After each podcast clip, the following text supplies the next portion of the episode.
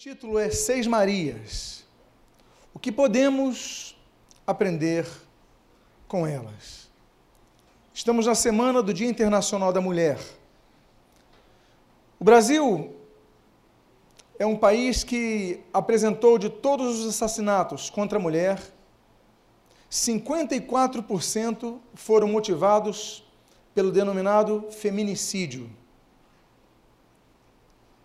No Brasil, ainda assim, tem sido um dos países que tem mais avançado na luta contra a discriminação da mulher.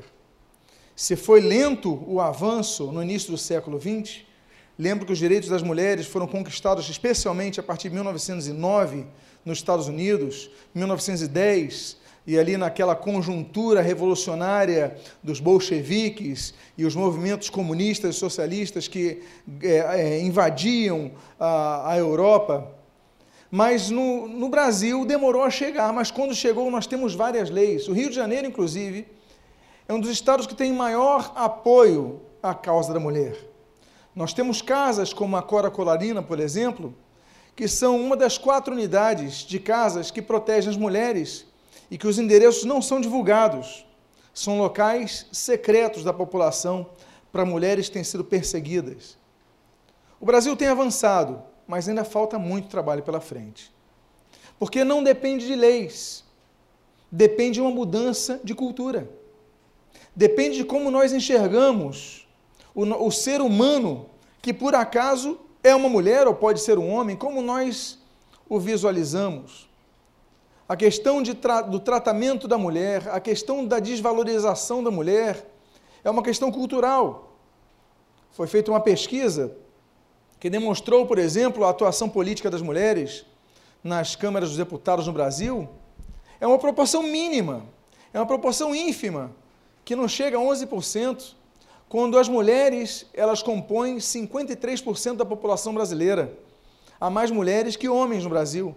E nós não vemos esse reflexo na, na, na política, nós não vemos esse reflexo, por exemplo, ainda nas grandes empresas, que são dominadas mormente pelos homens. Mulheres, nós seguimos a um homem que quebrou todas as barreiras. E com um discurso que se pautava na mensagem do amor, Jesus Cristo, ele quebra uma barreira quando se aproxima de uma mulher. E não era uma mulher qualquer. Era uma mulher de um território de Samaria.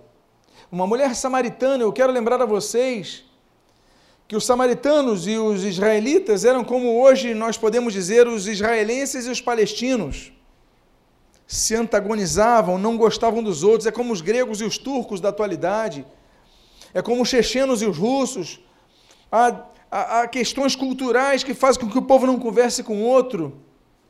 Mas naquela época era muito pior. O preconceito era muito maior. Os judeus, eles viam os samaritanos como um povo misturado Lembra do cativeiro, quando se misturaram ali na Síria? Voltaram povos mesclados na samaritanos e os judeus diziam: eles não são judeus. Mas eles seguiam a lei, eles seguiam a Torá. Aí Jesus chega e não apenas vai falar com aquela mulher samaritana, mas vai falar com aquela mulher. Os homens não falavam com mulheres. Algo parecido com, com, com o qual nós vemos hoje no judaísmo ortodoxo ou no meio do islamismo. No islamismo, os homens andam na frente e as mulheres andam atrás.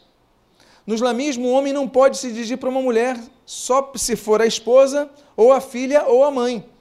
Se não tiver esse laço familiar, parental direto, o homem não pode se dirigir a uma mulher, e muito menos uma mulher dirigir-se a um homem.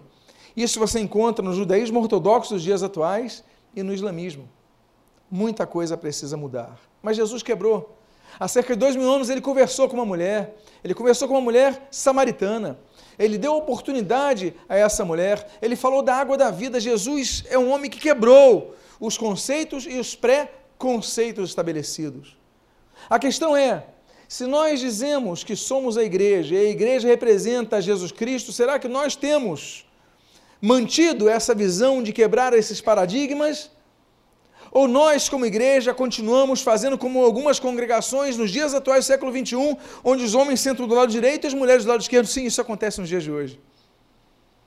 Há igrejas que as mulheres ficam caladas por uma má interpretação do texto de Paulo, onde se retira completamente o contexto cultural da, da, da região de Corinto, e as mulheres não podem falar, não podem orar, não podem dar testemunhos. Sim, a igreja não tem sido luz suficiente para mudar a sociedade. Mas eu quero falar sobre seis mulheres hoje. E as seis mulheres têm algo em comum, têm um nome em comum. A Bíblia fala de seis Marias. A Bíblia fala de seis mulheres chamadas Maria. E essas seis Marias, eu gostaria de, nesta noite, com os irmãos, aprender um pouco com elas. Eu tenho muito a aprender com essas Marias. Cada um de nós seremos pessoas melhores, cristãos melhores, cidadãos melhores, homens e mulheres espirituais melhores, se nós aprendermos o exemplo dessas seis Marias.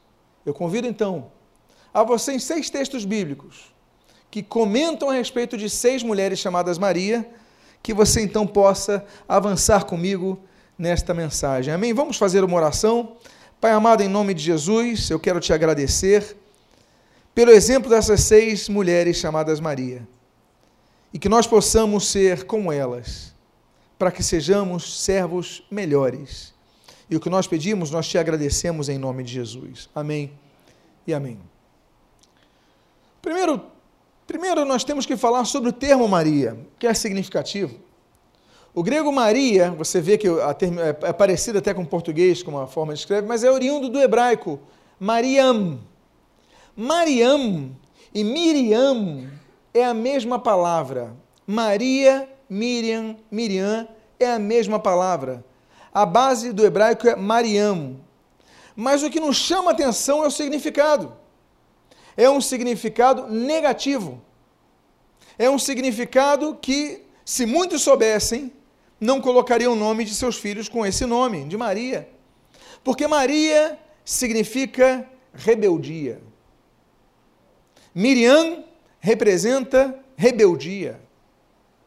E a primeira coisa que nós começamos a ver é a beleza disso. Como beleza num nome que se chama rebeldia, rebelião. Como se pode ver algo bom nisso? E eu digo a vocês, eu não vejo algo bom, eu vejo algo maravilhoso. Porque Deus pega mulheres cujo nome é rebeldia, é rebelião, e transforma essas mulheres, tornando-as modelo para nós. É um Deus que transforma a maldição em bênção. Pessoas que tinham, e se, se usassem a alcunha de suas vidas, uma maldição. Os pais colocaram o nome de Maria, de rebelião, por quê? Por causa de quê? Mas Deus transforma a maldição em bênção. Ele falou: Olha, seus pais podem ter te colocado o nome assim, mas eu vou te transformar em bênção para muitos. Deus é um Deus que transforma. Há pessoas que dizem assim: Ah, mas eu nasci com o nome, um nome tão pesado, Maria das Dores. Olha só, rebelião que traz dores. Meu Deus do céu. Aí Deus fala assim: não tem problema não eu vou te transformar numa pessoa cheia de graça, cheia de bênção, para se tornar bênção para todos. Ah, pastor, eu nasci, eu não nasci no lar evangélico, eu nasci distante da palavra, e Deus fala assim: eu vou transformar a sua vida e vou te tornar uma pessoa melhor. Deus é um Deus que transforma Marias em Anas, que significa a graça. É? Então Deus transforma pessoas, Deus é um Deus que muda conceitos. E a primeira coisa que eu quero falar de Maria é que nós vamos aprender com seis pessoas que podiam ter dito assim: eu nasci assim, eu cresci assim, eu vou morrer assim. Não tem jeito para a minha vida. Olha, eu nasci pobre, eu nasci na miséria e eu vou morrer assim, na desgraça. Olha, meus pais não me amaram, meus pais me abandonaram, então eu vou ser um coitadinho a vida inteira. Não! Ah, eu, eu sou uma pessoa que tem pouca cultura, pouca eu tenho muita limitação acadêmica, eu não vou nunca chegar na frente. Não, você não pode pensar assim. Você tem que pensar o seguinte: se Deus é por nós, quem será contra nós? Se Deus está comigo, eu vou vencer, eu vou vencer essa etapa, eu vou melhorar. Eu nasci com dificuldades, mas vou vencer e Deus vai dar graça. Eu posso ser uma Maria, mas Deus vai transformar essa maldição em bênção. Diga para a pessoa que está do seu lado: não tem maldição que Deus não possa transformar em bênção. Deus quer transformar a sua vida. Deus quer mudar a sua vida. Vamos falar então dessas seis Marias, essas seis mulheres que aqui nos, nós rememoramos nessa semana em que homenageamos justamente as mulheres. A Bíblia diz em Lucas, capítulo 1, versículo 38, versículo 46 e 48, sobre a primeira das Marias. Diz a Bíblia: Então disse Maria: Aqui está a serva do Senhor, que se cumpra em mim conforme a tua palavra. E o anjo se ausentou dela. Então disse Maria: A minha alma engrandece ao Senhor, e meu espírito se alegrou em Deus, meu Salvador, porque contemplou na humildade da tua serva. Estou falando da Maria, mãe do Senhor Jesus Cristo. Estou falando da Maria mais famosa de todas. Estou falando daquela que a Bíblia declara como bendita era ela entre as mulheres. De toda a humanidade daquela geração, Deus escolheu aquela mulher, cujo nome original era rebelião, para trazer o Salvador da humanidade.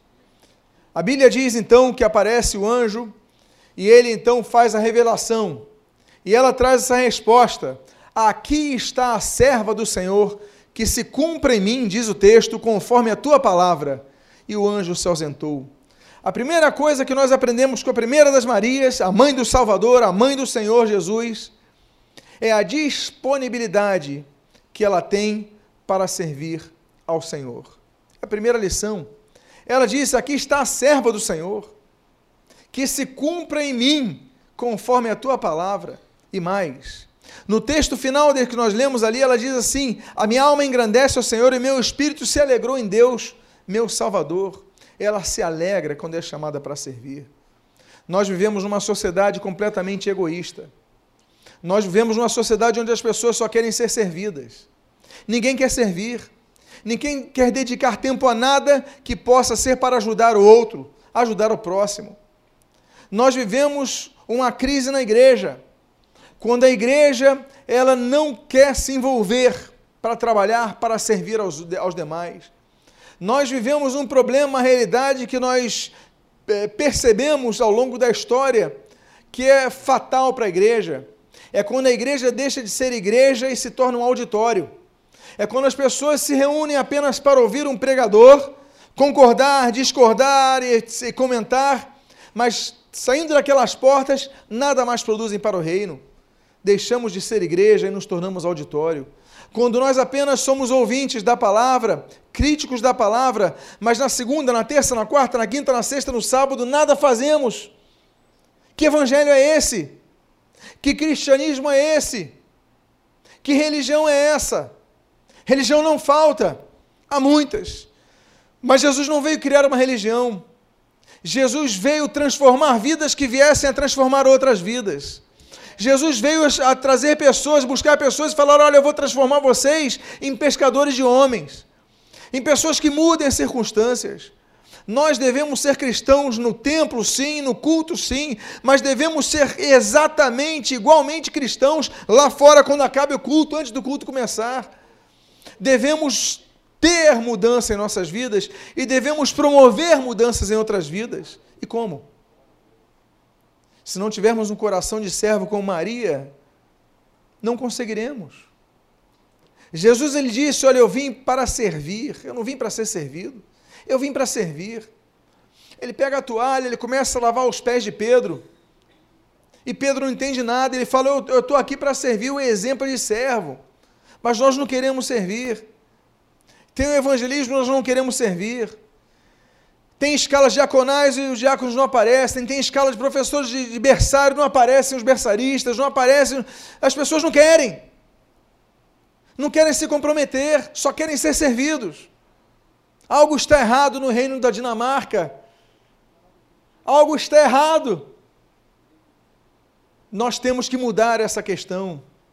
Nós temos que mudar esse conceito. Nós devemos aprender com Maria, não apenas dizer: Eis aqui a tua serva, aqui está a tua serva, como também a minha alma se, se alegra.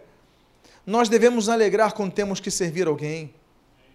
Amados irmãos, o dia que a cristandade aprender que mais do que sermos auditório, é sermos pessoas que transformam o mundo através do serviço, nós mudaremos a nossa realidade. temos que mudar. E a primeira lição que nós aprendemos com a mãe do Senhor Jesus é que nós devemos estar dispostos a servir e ter alegria no serviço. Há pessoas que dizem ah, eu tenho que cumprir escala hoje, eu tenho que ir ao jeito. Ah, eu tenho que tocar hoje é o jeito, eu tenho que cantar hoje é o jeito, eu tenho que cuidar das crianças hoje é o jeito, tenho que operar o som é o jeito, tenho que trabalhar na EBD infantil é o jeito, tenho que ficar na introdução lá na calçada é o jeito.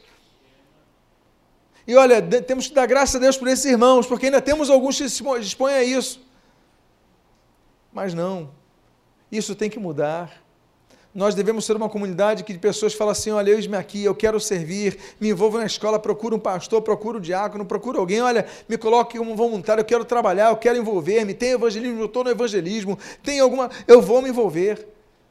A igreja tem que ser composta de servos e não de senhores. Porque servo é aquele que serve, é aquele que se dispõe a oferecer algo. Há uma segunda Maria, com a qual nós aprendemos também algo.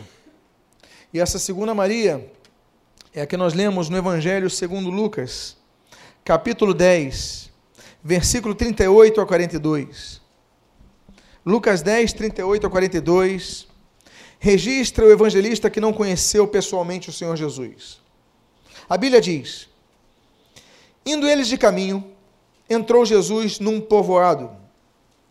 E certa mulher chamada Marta hospedou-o na sua casa.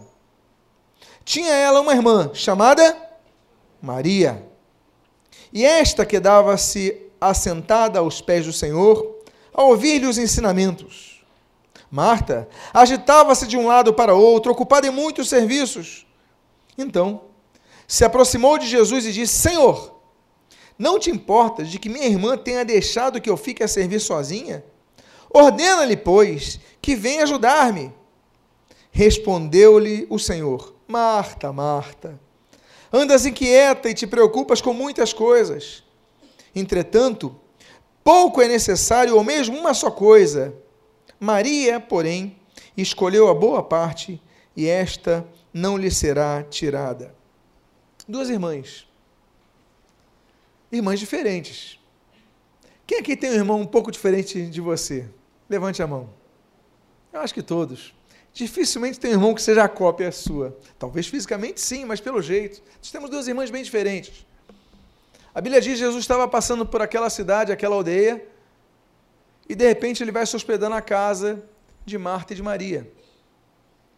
E Jesus estava naquela casa, eu imagino então naquela sala, e a Maria chega e senta e começa a conversar com Jesus. E Marta começa a varrer a casa. Ela vai na cozinha ela vai ver se a lâmpada, abre aspas, está é, tá arrumada, vai ver o micro-ondas está alguma coisa, vai ver a louça. Se preocupa em começa a varrer, o convidado está lá. E ela está vendo Maria só conversando com Jesus. Eu fico imaginando Marta. Se eu não sou a Marta, tudo bem, eu sou Martinho. Ela era a Martinha. Mas eu, eu fico imaginando se eu não seria a Marta, preocupado em Jesus, o convidado está aqui, eu tenho que arrumar as coisas. Quantos aqui se vê um pouco como Marta? Talvez a, maioria, talvez se coloca como Marta. Né? Você, como é que você vai receber o Senhor Jesus e a casa bagunçada? Jesus não mandou e-mail. Jesus não mandou um torpedo dizendo eu vou. Ele estava passando por ali, de repente, onde vou ficar? Fica na minha casa. A, a Marta tem iniciativa. Ela que convida, não é a Maria que convida, é ela que convida. Mas depois que ela convida, ela fala: Meu Deus, a casa está uma desordem. E agora? vou deixar Jesus na sala. Só que o problema da Marta é que ela começa a arrumar as coisas, vai de um lado para outro, e quando ela olha, a irmã dela, Maria, está lá quietinha, ouvindo Jesus, dando atenção para Jesus, e ela deve ter ficado cada vez mais tensa. Mas a Maria vai se tocar e vai me ajudar. Eu estou cheio de coisas para arrumar. Aí, de repente, ela passa na frente de Maria, nas costas de Jesus, e fala assim. E a Maria, continua, Senhor, continua falando. E ela avisa: vem, não corta tua garganta. E a Maria lá, totalmente dando atenção ao Senhor Jesus, até o momento que ela não aguenta. A Marta estoura. Quem aqui se confessa um pouco que ser uma Marta aqui, hein? É, estou vendo algumas mãos que não levantaram, não, mas eu sei que é o seu caso, viu? O fato é que a Marta estoura. A Marta não aguenta. E diz a Bíblia nesse texto que ela fala assim: Senhor, manda a Maria se mexer. Eu estou arrumando as coisas, a Maria fica só te ouvindo.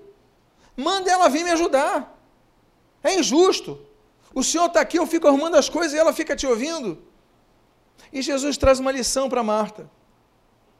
Traz uma lição para mim. Traz uma lição para você. Traz uma lição para todos nós. A grande lição é que nós devemos aprender a estabelecer as prioridades de nossa vida. Jesus ela falou: "Olha, eu estou aqui. Eu não vou, eu vou, estou passando por aqui, eu não, não volto. Eu, ela aproveita, Maria aproveitou a oportunidade porque a Maria ela pensou o seguinte: olha, a louça pode esperar, a, a varanda pode esperar. Mas Jesus está aqui, eu tenho que aproveitar a chance. Muitas vezes nós perdemos oportunidades porque a gente muda a prioridade e a gente não dá mais atenção à pessoa, dá mais atenção às coisas. Há relacionamentos que são destruídos numa família porque não se dá atenção ao marido ou não se dá atenção à esposa, mas se dá atenção mais à casa do que à pessoa. Há relacionamentos com filhos que são destruídos porque se dá mais atenção às coisas do que a atenção às pessoas. Nada substitui, nada substitui a atenção às pessoas. Qual é a prioridade na sua família?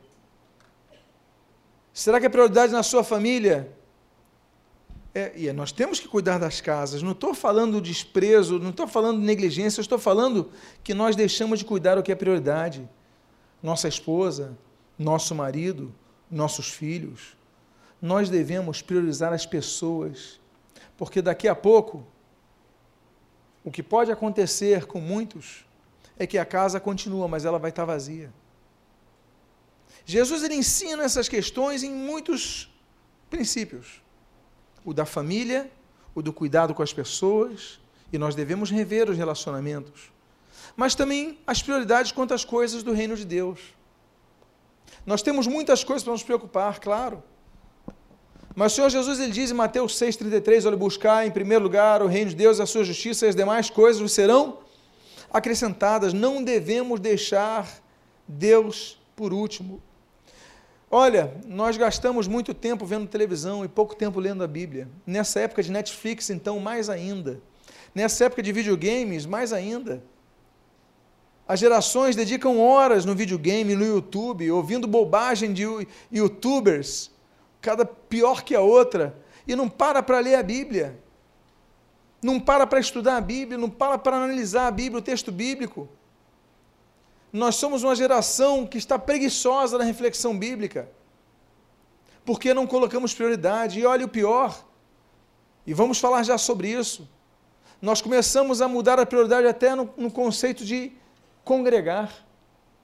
As pessoas deixam de congregar, deixam de ir na igreja. Não podemos. Vamos falar já sobre isso. Vamos aprender com a Maria sobre isso. Então Jesus falou: Olha, Maria, Jesus falou para Marta: Marta, a sua irmã Maria, ela escolheu a boa parte e essa não lhe será tirada. Priorize as pessoas que estão ao seu redor. Priorize as vidas. Priorize as tuas responsabilidades em relação ao reino de Deus e à sua justiça. Essa é a segunda coisa que nós aprendemos. Não agora com a Maria, a mãe de Jesus, mas com a Maria, irmã de Marta. Há uma terceira Maria que nós, nessa semana da mulher, nós devemos aprender. Está em Lucas também, no capítulo 16. E nós lemos no versículo 9 e no versículo 10 o seguinte: Havendo ele ressuscitado de manhã cedo no primeiro dia da semana, ou seja, no domingo, apareceu primeiro a quem? A Maria Madalena, da qual expelira sete demônios. E partindo ela, foi anunciá-lo a aqueles que, tendo sido companheiros de Jesus, se achavam tristes e choravam. Há igrejas que não ordenam mulheres. Não, porque Jesus não ordenou mulheres. Jesus não levanta, então tá bom. Então não pode levantar um brasileiro, porque Jesus não ordenou brasileiros, só levantou judeus. Tem vários conceitos aqui que estão fora da ordem lógica. Mas o fato é que Jesus, ele não vai aparecer em primeiro lugar para os discípulos. Ele vai aparecer para uma mulher. Jesus ressurreto, naquele domingo, ele aparece para a mulher que ele tirara sete demônios, Maria de Magdala. Tivemos a oportunidade de conhecer Magdala nessa viagem. Eu não conhecia. Foi a quarta viagem a Israel e agora nós descobriram Magdala há pouco, abriram há pouco. Está ali a nossa irmã Soraya, que também visitou o local. E conhecemos Magdala, terra de Maria Magdalena. Mas o fato é que Jesus aparece primeiro para essa mulher, mas o que mais me ressalta aos olhos não é só o fato de que Jesus aparece a essa mulher, mas é a reação dessa mulher. Porque o texto diz: E partindo ela, foi anunciá-lo àqueles que, tendo sido companheiros de Jesus, se achavam tristes e choravam. Maria Madalena. Como temos que aprender com essa terceira Maria?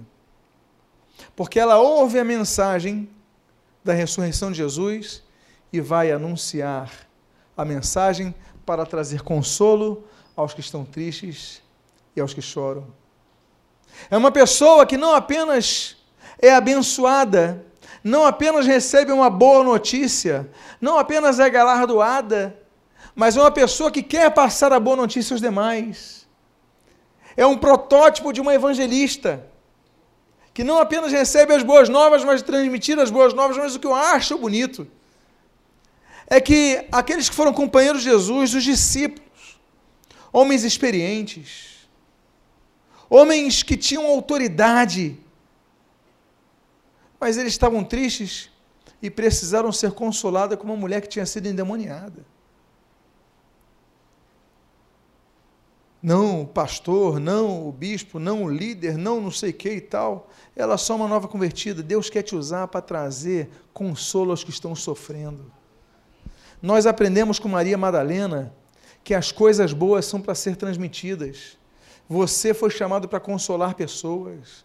Você foi chamado para ajudar pessoas. Você foi chamado para restituir alegria e esperança às pessoas. Sim, você tem que aprender, eu tenho que aprender, nós devemos aprender com Maria Madalena a sermos canais de consolação e de renovação da esperança às pessoas. Diga à pessoa que está do seu lado, seja um canal de consolação aos que sofrem.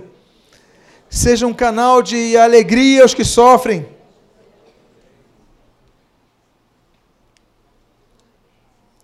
Como devemos aprender com as Marias, não é verdade? Há uma quarta Maria que aparece na nossa história. Nós falamos da primeira Maria, que era mãe de quem? Jesus.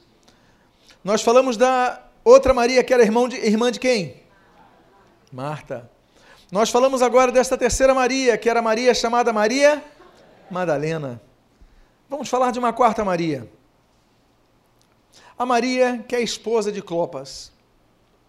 A Bíblia diz, no Evangelho de João, capítulo 19, versículo 25, o seguinte: e junto à cruz estavam a, Maria, a mãe do Senhor Jesus, que se chama Maria, e a irmã dela, e Maria, mulher de Clopas, e Maria Madalena. Junto à cruz estava João e as três Marias, que dão nome a uma constelação, a constelação das três Marias. Essa mulher de Clopas, ela faz parte de um ciclo das pessoas, de um círculo das pessoas mais corajosas da história. Ah, o general MacArthur era um homem corajoso. Era, era corajoso. Mas não chegava aos pés dessas três Marias que estavam aqui, não. Tantos homens corajosos na história, e Napoleão corajoso, não chegava aos pés delas. Porque nós estamos falando de uma crucificação de um homem condenado por sedição contra Roma. O homem que estava sendo condenado e quando ele é preso, ele é o cabeça de um movimento. Estão procurando a todos. Pedro, naquela madrugada, ele nega Jesus. E não isso apenas significativo, o que acontece na madrugada, como nesse, nessa manhã. Nenhum discípulo está junto à cruz, senão João. João, João Marcos, João é o mais novo. João era um adolescente, um jovenzinho. Não tinha idade dos demais. mas três mulheres, todos perseguidos, todos fugindo, evitando encontrar o romano, porque o romano podia falar: Você estava com Jesus, prendam ele, ver e crucifiquem eles. Os discípulos estavam com medo. Os homenzões estavam com medo, os pregadores estavam com medo, os que expulsavam demônios estavam com medo, esses homens que cuidavam da administração de Jesus estavam com medo, esses homens que batizavam pessoas estavam com medo, mas essas três mulheres não. Essas três mulheres, essas três Marias, elas mostram que coragem não é questão de gênero, isso é uma bobagem elas tinham mais coragem do que 11 discípulos que restaram de Jesus ali. Vou dizer 10, João está ali no meio. Tudo bem. Mas as três mulheres estavam onde, meus amados? Junto à cruz. Eu até entendo. A mãe de Jesus está do lado da cruz. Porque, afinal de contas, estava chorando o seu filho. E como ela disse em Lucas 1, seu, o seu Salvador. Mas Maria Madalena e a Maria, mulher de Clopas, estão lá se arriscando por dois motivos. Primeiro motivo é manter-se fiel ao Senhor, e nós aprendemos isso com essas mulheres. Devemos nos manter fiéis ao Senhor, mesmo durante a perseguição. Hoje a perseguição não é uma perseguição por armas. Não temos uma perseguição por armas nos dias de hoje. Temos leis que asseguram o culto no Brasil, mas nós temos uma outra perseguição. As pessoas muitas vezes têm medo de ser chamadas de evangélicas, nos chamam de retrógrados, nos chamam de intolerantes, porque não dançamos conforme a dança que eles querem nos impor, porque nós temos personalidade, porque nós temos convicções. Então começam a nos perseguir, começam a nos ridicularizar, e nós viramos objeto de piada dos outros, de escárnio dos outros. Mas mesmo na perseguição, nós devemos aprender com essas mulheres, com essas três Marias, que nós devemos ser fiéis ao Senhor em todo momento, nunca o negarmos. Uma outra lição que nós aprendemos com essas três mulheres, e aqui eu me, eu me fixo nessas duas, a Maria Madalena e a mulher de Clopas, é que elas estão ali também, arriscando suas vidas, por amor a Maria, mãe de Jesus, para consolá-la. São pessoas que nos ensinam que quando alguém está sofrendo, essa pessoa não pode ficar sozinha, porque são amigas. O verdadeiro amigo não é aquele que ri contigo. O verdadeiro amigo não é aquele que concorda contigo. O verdadeiro amigo é aquele que no momento que todo mundo te abandona, ele está do teu lado. Porque tem amigo que só aparece quando precisa de alguma coisa. Mas nesse momento Maria não tinha nada a oferecer. Jesus crucificado, Maria chorando, mas essas duas mulheres, Maria Madalena e a Maria mulher de Clopas, elas se unem e ficam ao lado de Maria mãe de Jesus. Mulheres de coragem. Diga para a pessoa que está do seu lado, seja como essas mulheres. Tenha coragem. Eu falei até agora de quatro Marias diferentes. Você pode me lembrar quem foi a primeira Maria? A mãe de Jesus. Qual foi a segunda Maria? Quem? A irmã de Marta. Qual foi a terceira Maria? A Maria Madalena. Qual foi a quarta Maria? A mulher de Clopas. Vamos à penúltima Maria que a Bíblia menciona. Ela está no livro de Atos, capítulo número 12, versículos 11 e 12, a Bíblia diz o seguinte: Então, Pedro, caindo em si, disse: Agora sei verdadeiramente que o Senhor enviou o seu anjo e me livrou da mão de Herodes e de toda a expectativa do povo judaico. Considerando ele a sua situação, resolveu ir à casa de Maria, mãe de João. Olha, João, cognado Marcos, onde muitas pessoas, que coisa bonita, estavam congregadas e oravam. Olha o grupo de vida aqui. Olha uma célula. Olha um grupo familiar. O projeto de grupos familiares é um projeto que nasce na Bíblia.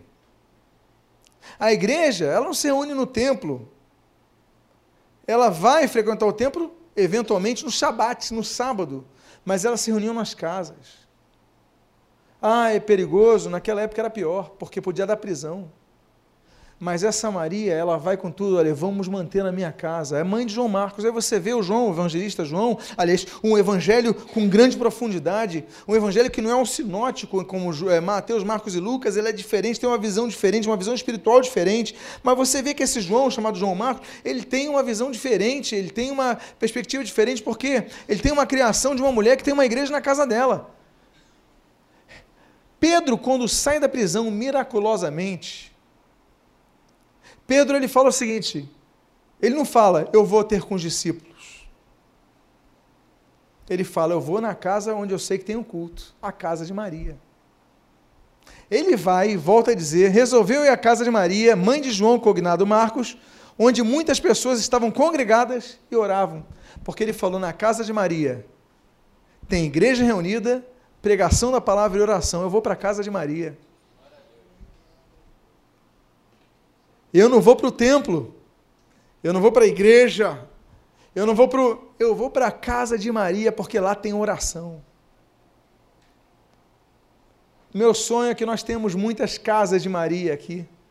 Muitas casas de pessoas que abram as suas portas para que ali haja oração, haja pregação da palavra, edificação. Pedro sentia essa falta. Pedro foi lá e havia um local de edificação, meus amados. Nós temos que aprender com Maria Agora, Maria, mãe de João Marcos. Nós devemos aprender com Maria que a nossa casa pode ser mais do que um local para você dormir e se alimentar e se vestir. Pode ser um local de abençoar vidas. E em último lugar, a última Maria. Vamos ver se você agora consegue falar as cinco primeiras, hein? Vamos fazer esse teste. Qual foi a primeira Maria que nós falamos? A mãe de Jesus. A segunda Maria? Irmã de Marcos, a terceira Maria? Madalena, a quarta Maria? Mulher de Clopas. A quinta Maria, mãe de João. E a última Maria, que eu menciono, é uma Maria que nos ensina muito também. É uma Maria que mora em Roma. Paulo escreve a carta aos Romanos. No último capítulo da carta aos Romanos, tem uma irmã, que é judia, pelo nome Maria, que mora em Roma. E Paulo escreve em Romanos capítulo 16, versículo 6, o seguinte: Saudai Maria, que muito trabalhou por vós. A sexta Maria, a Maria de Roma, não dos romanistas, mas de Roma, é a Maria que nos ensina que nós não podemos deixar de trabalhar para o Senhor, que muito trabalhou por vós. Olha, reconheçam os que trabalharam por vós, reconheçam os que têm militado por vós. Maria nos ensina a trabalhar para o Senhor e para os irmãos. Volto a dizer, eu acredito numa igreja, mas não uma igreja que seja uma igreja auditório, mas uma igreja que seja uma igreja de servos onde todos se envolvem, querem se envolver, querem trabalhar, aí estão lá nos grupos de vida, nos grupos familiares, aí está orando um para os outros, nas reuniões de oração, um apoiando o outro, e está lá, e todos se envolvendo, todos se enturmando, todos se unindo em forças, porque, olha, deixa que eu faço isso, deixa que eu faço aquilo e tudo mais, e todo mundo se envolvendo. Nós fizemos o evangelismo ontem na Igreja Nova de Copacabana, dividimos Copacabana em oito regiões, e ali foi um grupo, e aí, quando nós chegamos, as irmãs prepararam o café da manhã, aí uma falou, pastor, eu trouxe o leite. Eu falei, poxa, muito obrigado, que bom. Aí outra falou, eu trouxe rabanada, quero ver o pastor comer. Eu falei, meu Deus, eu não gosto de rabanada. O que, que eu faço agora? Aí fui salvo pelo gongo.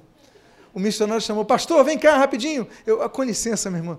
Ufa, eu não posso mentir. Mas se ela, ela, do jeito que ela falou, ela ia botar a rabanada na minha boca ela falou assertivamente, ela falou, o senhor tem que comer minha rabanada, senão não, vou gostar não. Apontou o dedo e tudo, eu falei, meu Deus, eu já senti aquela rabanada chegando na minha frente. E eu tendo... Aí, pastor, por favor, não, pois não, com licença, meu irmão, graças a Deus, enviou um anjo aqui e me salvou. Estou brincando com os irmãos, o que eu quero dizer é o seguinte: o que eu achei bonito aqui nessa igreja, todo mundo trabalhando Olha, eu fiz isso, trouxe leite, eu fiz a rabanada, eu fiz aquilo, eu fiz aquilo outro. Cada um servindo. Hoje nós chegamos na igreja aos domingos e você vê um café lá pronto. De manhã tem o um pãozinho com manteiga lá, o bolinho, cada um traz uma coisa. Olha, não tem escala para isso não, meus irmãos. Eu não pedi para ninguém fazer isso não. Ah, o pastor que mandou, o pastor não mandou não. Isso é o amor das irmãs, elas que preparam lá. Eu chego, tem um bolinho de manhã, tem um cafezinho e tudo mais. Isso é igreja. Igreja é esse organismo vivo, onde as pessoas querem servir, ajudar, cooperar. Isso é igreja. Mas o que me chama a atenção nessa Maria, a Maria de, a, de Romanos 16, 6, a Maria da, de, da, da cidade de Roma, é essa. Ela muito trabalhou por vós, que nós aprendamos com essa Maria, que nós devemos trabalhar pelos nossos irmãos, não apenas para nós mesmos, mas servir ao próximo. Pois isso é o Evangelho. Eu finalizo dizendo que o Dia Internacional da Mulher, ele é comemorado no dia 8 de março. Mas se nós formos e o que é importante, o que é necessário, porque é um alerta, porque faz a sociedade parar e refletir pelo menos uma vez por ano sobre a injustiça que a sociedade comete contra as mulheres, mas mais do que isso, eu quero ir além de uma data, eu quero ir além de um dia 8 de março. Eu quero dizer aos irmãos, que muitas vezes nós nos esquecemos das mulheres da Bíblia. E hoje eu falei só de seis Marias, as seis Marias que tem na Bíblia. Seis mulheres têm um nome negativo, um nome que significa rebelião, um nome que significa rebeldia, mas que Deus transforma e se torna um exemplo de prioridades na obra de Deus, de trabalho, de serviço, de congregação, se tornam exemplos para nossas vidas. E assim como essas Marias, que para muitos nem sabiam que eram seis, quando a gente fala Maria, a gente só lembra da mãe de Jesus. As outras talvez sejam confundidas com ela por causa que tem o mesmo nome. Claro, é o primeiro nome que nos vem à mente. Mas são mulheres que fizeram muito, mas muitas vezes são anônimas nas nossas Bíblias.